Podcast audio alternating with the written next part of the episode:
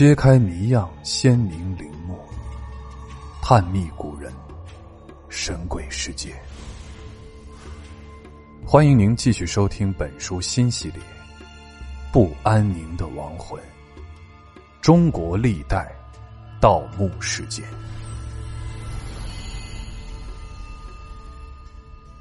第六章：近代前的盗墓案。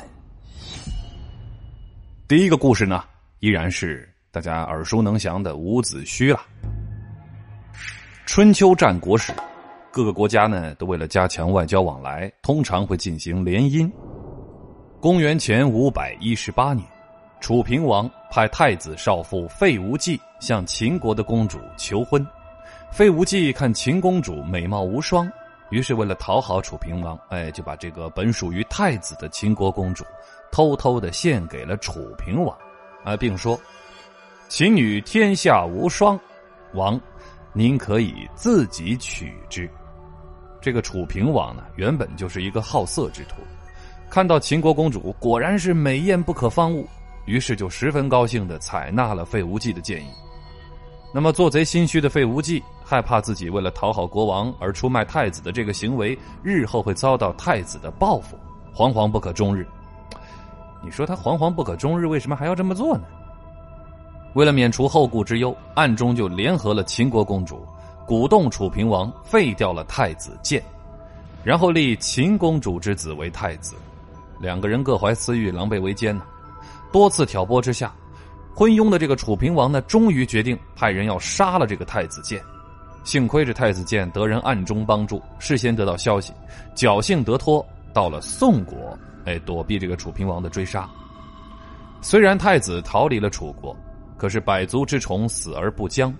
为了使太子不能够在东山再起，费无忌把矛头指向了太子的部下，首当其冲的就是太子太傅伍奢。谁呀？伍子胥的父亲。楚平王欲杀之以绝太子建的羽翼，因而被楚平王所求。费无忌进言了：伍奢有二子。都相当的有才华和能力，大王何不以其父为饵？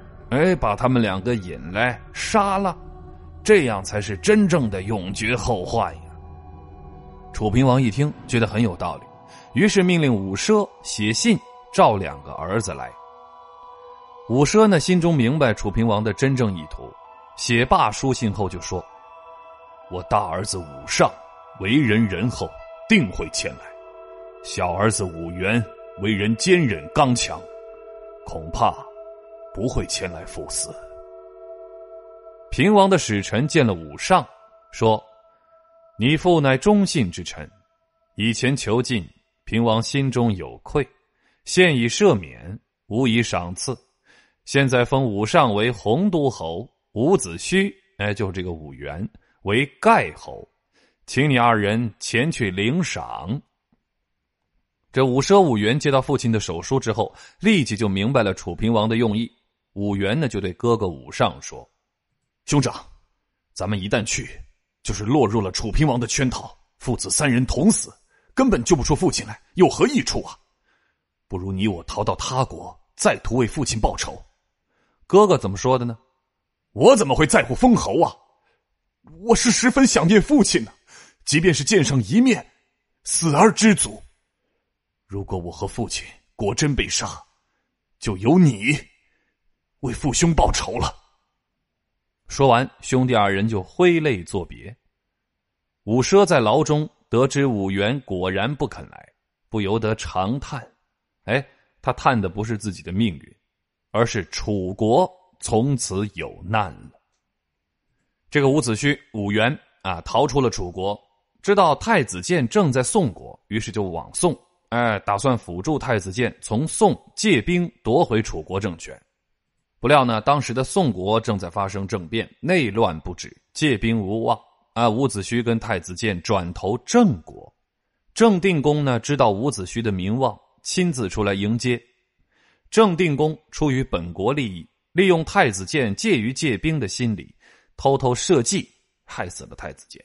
啊，然后呢，要协助伍子胥灭楚之后平分楚地。伍子胥觉得此举不义，不愿意这样做，伍子胥呢就保护了太子建的儿子，这儿子呢叫胜，啊，趁着这个黑夜逃出了郑国之后，白天躲藏，晚上赶路。雪上加霜的是什么呢？这个胜啊，毕竟只是一个孩童，经过这段日子的亡命的奔波呢，已经劳累成疾，行动不便了。几天之后，他们来到了吴楚两国交界的昭关，现在的安徽含山县北部。然而，这个关上的官吏呀，盘查的很紧。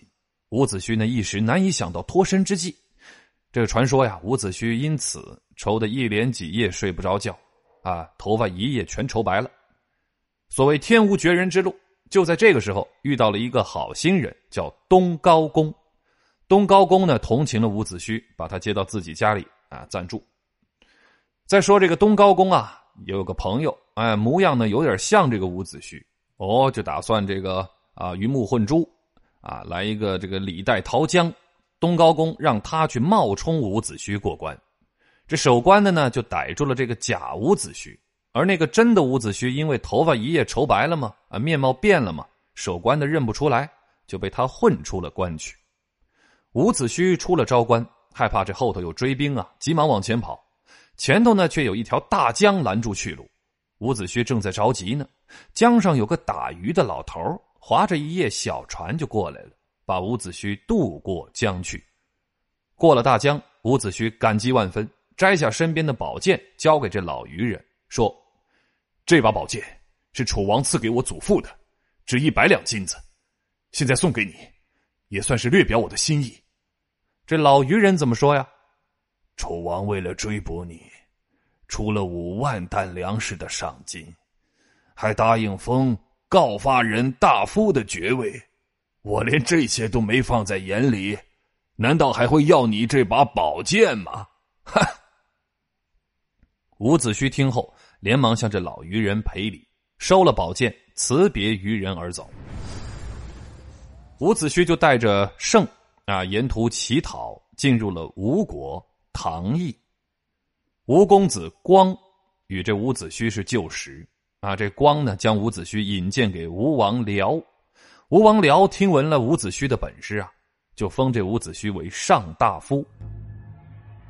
再过了一些时日，伍子胥发现吴王僚并没有真正重用自己的意思。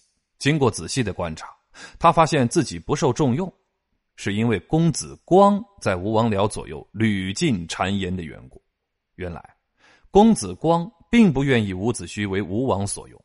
明察秋毫的伍子胥进而醒悟公子光有篡位之谋，于是呢，就和公子光开诚布公的说了：“公子，只要你答应将来为我兵发楚国，我可以助你顺利夺取王位。”公子光一听，答应了。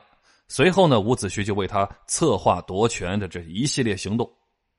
伍子胥推荐了大力士专诸来行刺吴王僚，公子光呢送给专诸一把削铁如泥的匕首，好鱼长剑，啊，长仅三寸。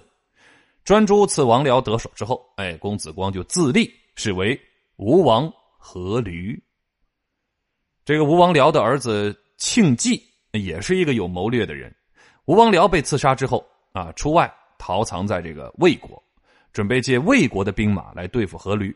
哎，反正大家一听啊，就是你杀我杀啊，你夺我夺。为了断绝后患，伍子胥亲自物色了东海勇士要离给阖闾啊，要离就成功刺杀了庆忌。于是伍子胥就请求阖闾发兵攻楚，吴王阖闾却推却说：“呃，现在我还缺少一个领兵的大将。”伍子胥又说了：“我有一多年故交，叫孙武，齐国人士，他的行军布阵、运筹决战的能力，可说是当世无双。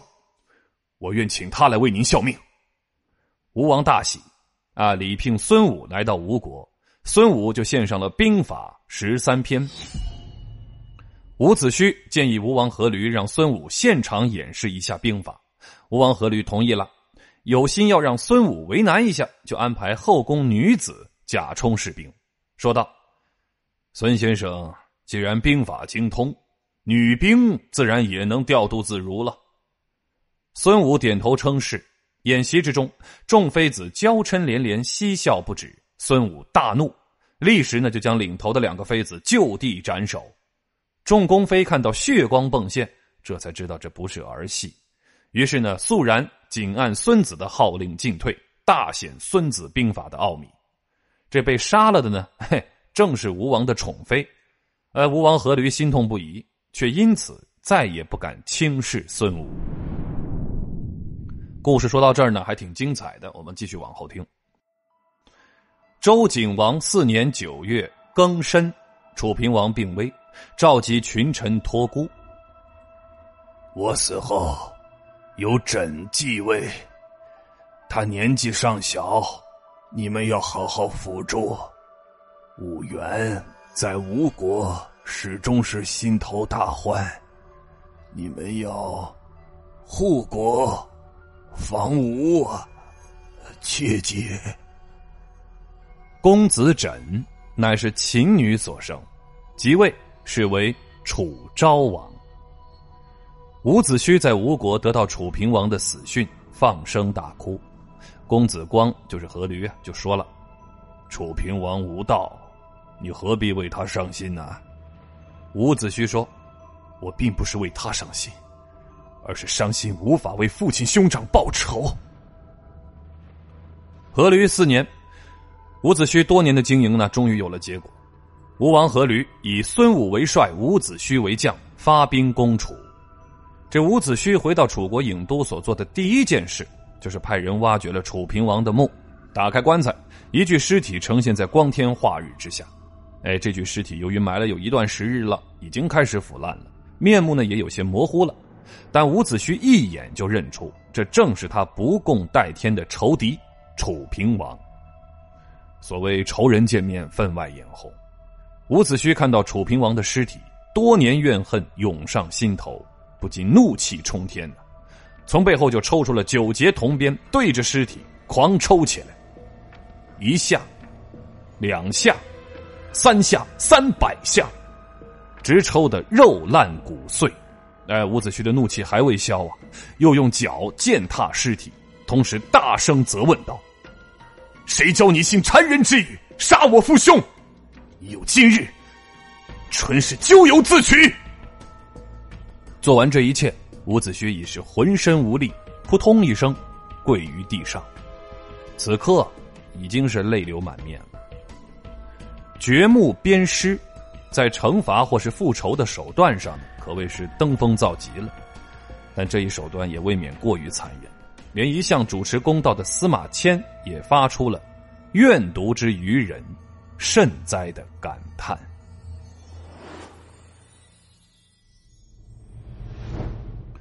本集的趣味链接来说一说楚平王的政治手腕。咱们这集啊，主要说到的是这个楚平王啊，这个人呢，能够保持清醒的头脑，装扮成良好的形象啊，密切的注视着臣僚，对危险的征兆颇为敏感啊，一个好演员，既不能够容忍骄横跋扈的权臣。也不能容忍才高望重的贤臣，一旦出现了，就必欲除之而后快。即位之初，除了封赏功臣之外，积极的抚慰民众啊，敦睦诸侯，宣布从他即位起，让民众休养生息五年才考虑用兵，啊，并且是真的信守诺言了，让蔡人和陈人复国了。当初这楚灵王灭蔡为县之后。把许、胡、沈、道、房、申的公族迁到了楚国的腹地。楚平王即位之后，让这些公族们啊都是各回故地了。